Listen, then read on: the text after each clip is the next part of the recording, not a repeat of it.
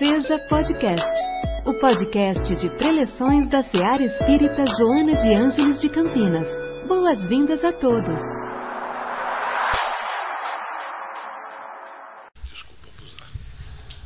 Boa noite a todos. Que Jesus, Mestre incondicional de nossas almas, nos ilumine, nos envolva e proteja nesses instantes de estudo, reflexão e aprendizado. Tentando me recuperar da emoção que, durante a prece da Cris, eu recebi um abraço que me, me levou às lágrimas aqui. São as bênçãos que a espiritualidade nos proporciona. Que eu estava dizendo ao Paulo que não fossem os amigos espirituais, a nossa vida seria um pouco mais complicada. Graças a eles, nós temos a força, o ânimo de tocarmos sempre em frente. Todas as mensagens espíritas, como Paulo leu essa da irmã Joana e do Emmanuel, elas nos trazem motivos de reflexão, de repensarmos, de analisarmos a nossa vida. O Espírito Hamed, no seu, nas suas obras, algumas já estudadas aqui, ele trata exatamente disso, de nos chamar a um entendimento maior. Quando ele fala dos prazeres da alma, como ele tem outra obra, As Dores da Alma, agora ele está tratando dos prazeres. E ele traz para nós o tema liberdade. É um tema tão amplo, tão envolvente, e que precisamos pensar muito nisso para tocarmos a nossa vida, enfrentarmos todas as dificuldades. Ele começa o capítulo dizendo: a liberdade, como todas as demais conquistas da alma, só será alcançada verdadeiramente se for compartilhada com os outros. Já começa com um grande ensinamento.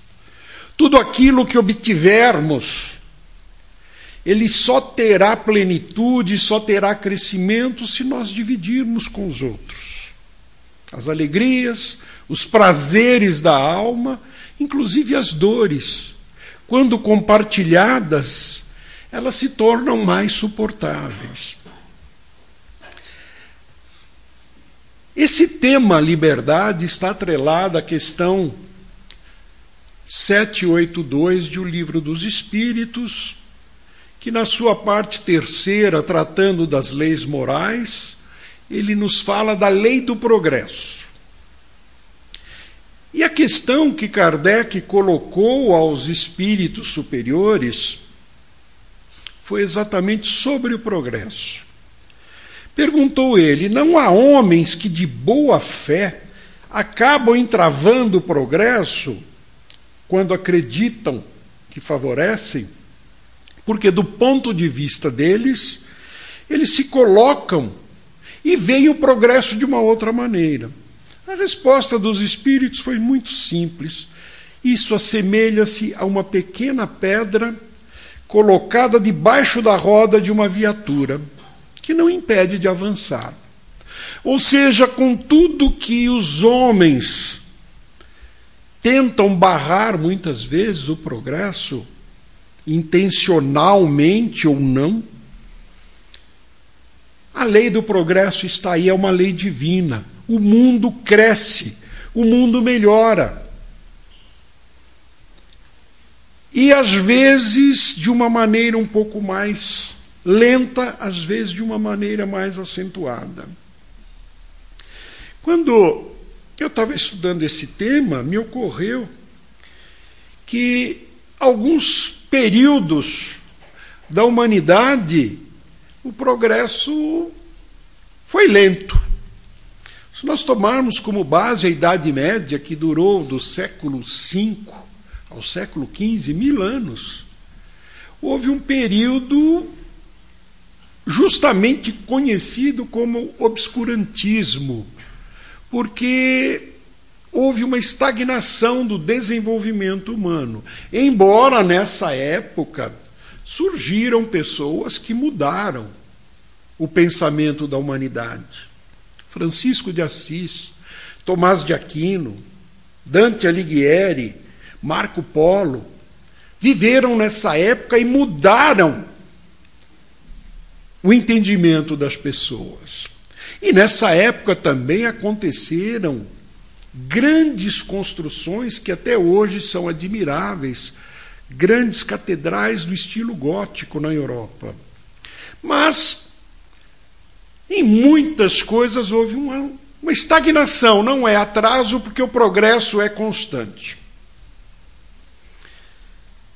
Aí, depois desse período, entra o Renascimento, como o próprio nome diz, foi a idade do, do Iluminismo, ou a idade do desenvolvimento, onde temos inúmeros, inúmeras pessoas que mudaram o conceito do mundo, artistas, pintores, compositores, muita coisa mudou. Mas tudo isso é preciso que a gente Entenda, como diz o Espírito Hamed, tudo isso foi feito com a liberdade que todos eles, todas essas pessoas, artistas, revolucionários, aprenderam a ter. Já no século XVIII, um grande pensador escreveu mais de mil livros, 20 mil cartas, foi ensaísta, é, dramaturgo, François-Marie Arouet, conhecido como Voltaire. Ele sintetizou uma frase sobre a liberdade, que o prazer da liberdade, o prazer pela liberdade, melhor dizendo, aumenta à medida que dela se desfruta. Ou seja, quanto mais liberdade tenhamos, maior é o prazer de tê-la. Mas é preciso que nós entendamos esse conceito da liberdade. Existem muitas pessoas, inclusive atualmente, se nós olharmos, avaliarmos, cada um de nós conhece alguém que se enquadra nisso. Pessoas que levam a sua vida, têm a liberdade, vão para lá, vão para cá, viajam, trabalham, mas são prisioneiras. Prisioneiras de seus conceitos, das suas preocupações, dos seus dogmas, das suas posições, muitas vezes radicais. É esse o conceito da liberdade que Hamed nos transmite. Em compensação, existem pessoas que são encarceradas, mas são livres. Porque o seu espírito é livre, a sua a sua ideia é livre e ele não se deixa prender por isso. Um exemplo, ficando dentro da história do cristianismo. Quando Cristo foi crucificado, ele deixou todos aqueles ensinamentos maravilhosos, mas deixou uma diretriz para os seus apóstolos: ide e pregai. Ou seja, vão e transmitam tudo aquilo que eu lhes deixei. E assim eles foram. De todos eles, o único que teve morte natural, e para a época uma coisa extraordinária, ele faleceu já com idade avançada, perto de 90 anos, foi João Evangelista. Foi prisioneiro pelos romanos, foi feito prisioneiro e foi vigiado para que não acontecesse nada com ele e se tornasse mártir. Mas ele era livre, seu pensamento era livre.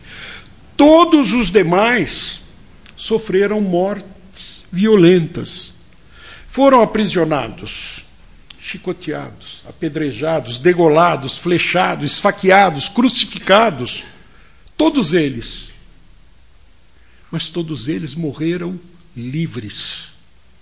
Porque o seu pensamento prevaleceu, o seu ensinamento prevaleceu. Um exemplo típico de quem morreu em liberdade, nossa mentora querida Joana de Ângeles, que na encarnação de Joana de Cusa passou por todos os problemas e seguiu com Jesus até o seu momento final. Ela foi uma das quatro piedosas da cruz que consta dos evangelhos, que ali estava despedindo-se do Mestre. Posteriormente a isso, ela voltou para Roma, já que era cidadã romana, e lá se envolveu com os cristãos de então, que crescia a olhos vistos, e como ela teve a oportunidade maravilhosa de conviver com Jesus, ela passou tudo aquilo nas suas reuniões que tinham nas catacumbas romanas. E com a perseguição dos mandatários da época, ela acabou sendo presa. E foi dada a ela a oportunidade, por ser uma patrícia romana, de se livrar da acusação desde que ela abjurasse do Cristo. E ela se negou ao que o seu carrasco lhe perguntou: Mas esse seu chamado mestre ensinou você a morrer? Ela falou: Não só isso, também ensinou a perdoar como eu os perdoo. E dito isso, o carrasco acendeu a fogueira onde ela estava amarrada. Mas ela morreu livre porque ela morreu defendendo aquilo que acreditava, aquilo que pregou, defendeu os seus ideais até o último momento. Isto é liberdade. Nós temos que pensar nisso, é a liberdade. Quantos não existem que são presos, como eu disse, vagando pelas ruas, são prisioneiros, outros tantos são livres.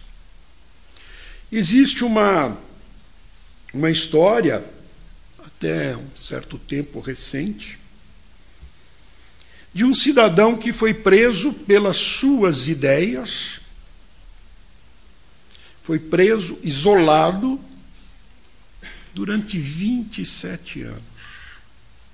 E teve ao seu lado uma pessoa, um carcereiro, que o vigiava constantemente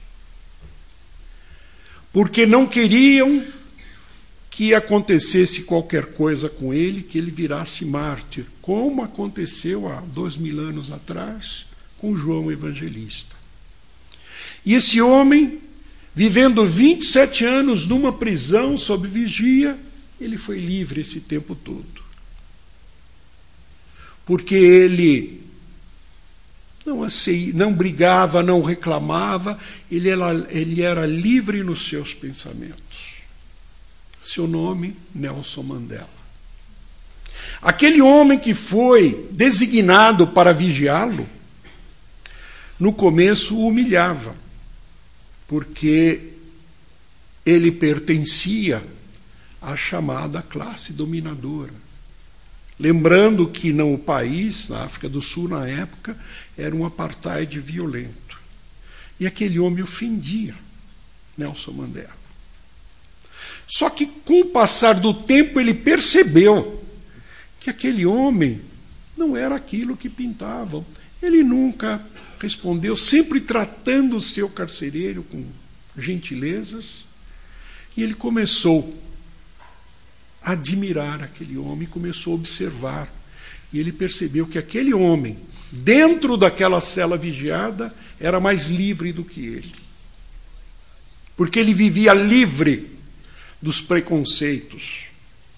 Ao passo que ele, como carcereiro, vivia prisioneiro de preconceitos, de pré-julgamentos e ele começou a admirar aquele homem. Resumindo a história, quando Mandela ficou livre, se candidatou à presidência da África do Sul e foi eleito pela grande maioria, foi um líder mundial admirado. O chefe da segurança pessoal dele foi escolhido a dedo por ele. Era aquele carcereiro. Que tanto espizinhava no começo e passou a ser um amigo, um servidor fiel até o último momento. Então, isso serve para nos mostrar que o conceito da liberdade ele é muito fluídico. Então, nós temos que pensar nesse sentido. Nós temos que pensar na liberdade. Paulo de Tarso, numa das suas epístolas aos Gálatas, ele fala: é para a liberdade que o Cristo nos libertou. Permanecei firmes, portanto, e não deixeis prender de novo ao jugo da escravidão. Mas essa escravidão a que Paulo de Tarso se refere é aquela escravidão mental ficarmos presos. Porque hoje muita gente fica preso a determinados conceitos porque eles alegam: eu sempre fiz desse jeito. Meus pais fizeram, meus avós fizeram, por que, que eu vou mudar? Nós temos que pensar que o mundo não para, a lei do progresso é uma lei divina o mundo caminha para mudanças cada vez maior. Então nós temos que muitas das vezes ser humildes o suficiente para revermos conceitos, revermos posições e podermos mudar de opinião. Isso não é demérito nada, é a liberdade que nós temos. Nós fomos criados com livre arbítrio. Ou seja, cabe a cada um de nós determinarmos o nosso caminho. Se vamos por esse lado, por aquele, que atitude vamos tomar, que crença vamos seguir, quais as posições que iremos defender, isso é o nosso livre-arbítrio. Sejamos nós seguidores desta ou daquela religião, não interessa. Nós temos a nossa liberdade íntima, o nosso livre-arbítrio. Cabe a cada um de nós escolhermos, mas acima de tudo, policiarmos sobre o que iremos fazer. Seguindo aquele mandamento que o Cristo nos deixou: orai e vigiai. Ou como alguns costumam colocar, vigiai e orai. Que a gente precisa vigiar primeiro e orar depois, outros defendem. Não interessa a posição das palavras, nós temos que estar atentos a isso. Isso faz parte do nosso crescimento, do nosso aprendizado. Esse é o nosso livre-arbítrio, é a nossa liberdade em, em jogo. Porque o mundo está mudando. Muitas vezes julgamos que para pior. Outras vezes nós vemos um grande progresso. Hoje, muitos se questionam porque nos últimos 50 até 100 anos, o mundo evoluiu muito mais do que todos os séculos anteriores. E hoje, cada vez mais, nós estamos avançando. Então, nós temos que nos atualizar, mas tendo esse conceito da liberdade em mente. Fala-se em mudanças extraordinárias. E nós temos conhecimento de muitas. Mas não devemos nos afastar do primeiro conceito que nós temos da nossa fé, da nossa crença porque Kardec mesmo pontuou que a religião, a ciência espírita, a filosofia espírita, ela caminha para e passo com a ciência. Se um dia, ele nos ensinou, a ciência mostrarmos que aquele, aquele ensinamento dos espíritos, a codificação espírita, está em desacordo com a ciência, adotemos a ciência. Então, a ciência muda constantemente, então vamos prosseguir. Albert Einstein disse uma certa vez que existe duas maneiras da gente levar a vida. A primeira é acreditar que não existem milagres. Vamos levar a nossa vida sem acreditar em nenhum milagre. A segunda opção é nós vivermos a vida como um verdadeiro milagre. E é isso que acontece. Se nós procurarmos entender as maravilhas da vida, da natureza, é um milagre acontecendo. É, recentemente, eu tive um conhecimento, conhecimento de um fato, e o outro eu conheci através da internet. Uma pessoa conhecida me relatou de uma experiência pela qual passou. Ela teve um problema seríssimo de saúde, seríssimo, segundo ela. E ela viu que realmente a situação era muito grave. O médico reuniu a família e alertou que não havia muito o que fazer. Todas as possibilidades, do ponto de vista médico, científico, estavam sendo tomadas e não estava adiantando. E ela estava regredindo e ela sentia isso. E ela se apegou à sua fé. E de repente ela começou a melhorar. A família toda contente, mas foi a melhora verdadeira, não aquela melhora que os espíritos nos ensinam, que é a melhora pré-mortes. Que às vezes a pessoa está tão apegada àquela pessoa que está agonizando, que não conseguem liberar aquela pessoa. Então ela tem aquela melhora aparente, os familiares se liberam um pouco e a espiritualidade aproveita para desligar a pessoa. Não foi o caso dela. Ela começou a melhorar. Que o médico, na primeira vista, não acreditou, pediu novos exames e foi constatado que ela estava melhorando. Ela falou: aí, num prazo de pouco tempo, ela se recuperou. Isso já fazem alguns anos. Ela falou: eu tenho sequelas até hoje, mas estou viva criei meus filhos, tem tudo isso. Aí ela me perguntou: Você acha que eu não acredito em milagres?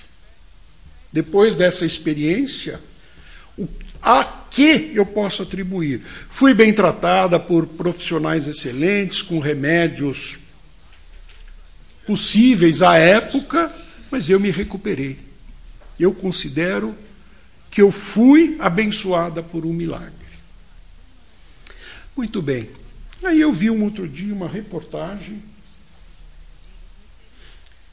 em Israel, antes de, desses acontecimentos últimos, de uma senhora que sofreu um acidente grave e do peito para baixo ela não tinha movimento algum, nada. Conseguia mexer as mãos com uma certa limitação, respiração um pouco comprometida, mas era o suficiente, mas ela não podia se mexer. Cientistas da Universidade de Tel Aviv desenvolveram chamaríamos de um exoesqueleto, seja lá o que for. Ela foi colocada sentada numa cadeira e em cima daquele aparelho foi presa ela através de cintos no, no peito, na cintura, nas pernas, na, até a canela, e tinha dois comandos, dois braços. E ela foi movimentando aquilo, ela conseguiu levantar e caminhar alguns passos, graças à tecnologia. Também um milagre, um milagre da ciência. Então, fé e ciência nesses dois casos, caminhando lado a lado. Então nós temos que pensar nisso, nós temos que ter a liberdade de escolha, mas acreditar nas nossas crenças e acreditar na ciência que caminhamos sempre juntos. E o Hamed, continuando, ele fala que essa lei do progresso é universal, não existe como é, escaparmos dela, temos que seguir. É preciso dizer-lhe que nos ajustemos às descobertas da ciência, pois ela está intrinsecamente ligado à religião. É o que eu acabei de falar, a gente acredita na religião e na ciência, e uma não desdiz a outra. E para finalizar, como sempre, eu falei no início, o Hamed nos leva a muitas reflexões. Ele diz: tudo vem de Deus, inclusive a ciência. Liberdade é um direito natural, faz parte da nossa herança divina. E para crescermos, devemos usá-la com discernimento e sabedoria. Mas ele termina colocando: coloca algumas perguntas que podemos fazer a nós mesmos para identificarmos as nossas crenças, os nossos valores, se positivos ou não, e a maneira como eles afetam a nossa vida, a nossa escolha e, consequentemente, a nossa liberdade. Aí ele coloca: qual é o grau de influência da opinião alheia sobre os meus atos e atitudes? Eu sou livre ou não? Ou eu sigo os outros, faço para agradar os outros? As crenças que eu tenho cooperam para o meu bem-estar interior? Liberdade de escolha de uma crença. O que me impede de desfrutar a plenitude da vida? Eu costumo fingir para agradar alguém? sermos realistas. Qual a razão de eu manter a minha reputação alicerçada num exemplo de outro? A partir do momento em que nós colocamos os nossos atos, os nossos pensamentos, a nossa reputação baseada em alguém, nós estamos perdendo a nossa liberdade. Então nós temos que ter o livre-arbítrio, a liberdade de agir, de pensar, e, se possível, se necessário, também de mudar as nossas ideias. E ele termina com a frase que eu comecei: A liberdade, como todas as demais conquistas da alma, só será alcançada verdadeiramente se for compartilhada com os outros. Após essas questões que Hamed nos coloca, eu coloco um, algo para reflexão. Que eu compartilho de mim para com os outros, da minha experiência, da minha vida, da minha liberdade, do meu conceito, do meu pensamento. Eu tenho tudo isso e me fecho? Guardo isso para mim? Ou eu procuro compartilhar com amigos, eu procuro transmitir isso aos outros. Aí está a verdadeira liberdade e segundo o conceito espiritual. Aí ela será plena porque eu estou dividindo. Então, tudo aquilo que nós aprendemos, tudo aquilo que nós temos, não deve ser guardado. Nós não devemos ser egoístas. Todo o conhecimento, tudo aquilo que nós temos, nós temos que compartilhar. Essa é a chave para a felicidade. Essa é a chave para alcançarmos os nossos objetivos com a plenitude da liberdade e seguindo aquele ensinamento maior que nos legou o Mestre Jesus. Amai-vos uns aos outros. Porque a partir do momento que eu coloco em prática de amar o meu próximo, eu vou amar de uma forma plena, compartilhando tudo aquilo que eu tenho, inclusive o meu pensamento, inclusive a minha liberdade. Que Jesus, o Mestre, nos ilumine e nos proteja hoje, amanhã e sempre. Muita paz a todos. Em nossa célula de amor, sua presença é sempre bem-vinda.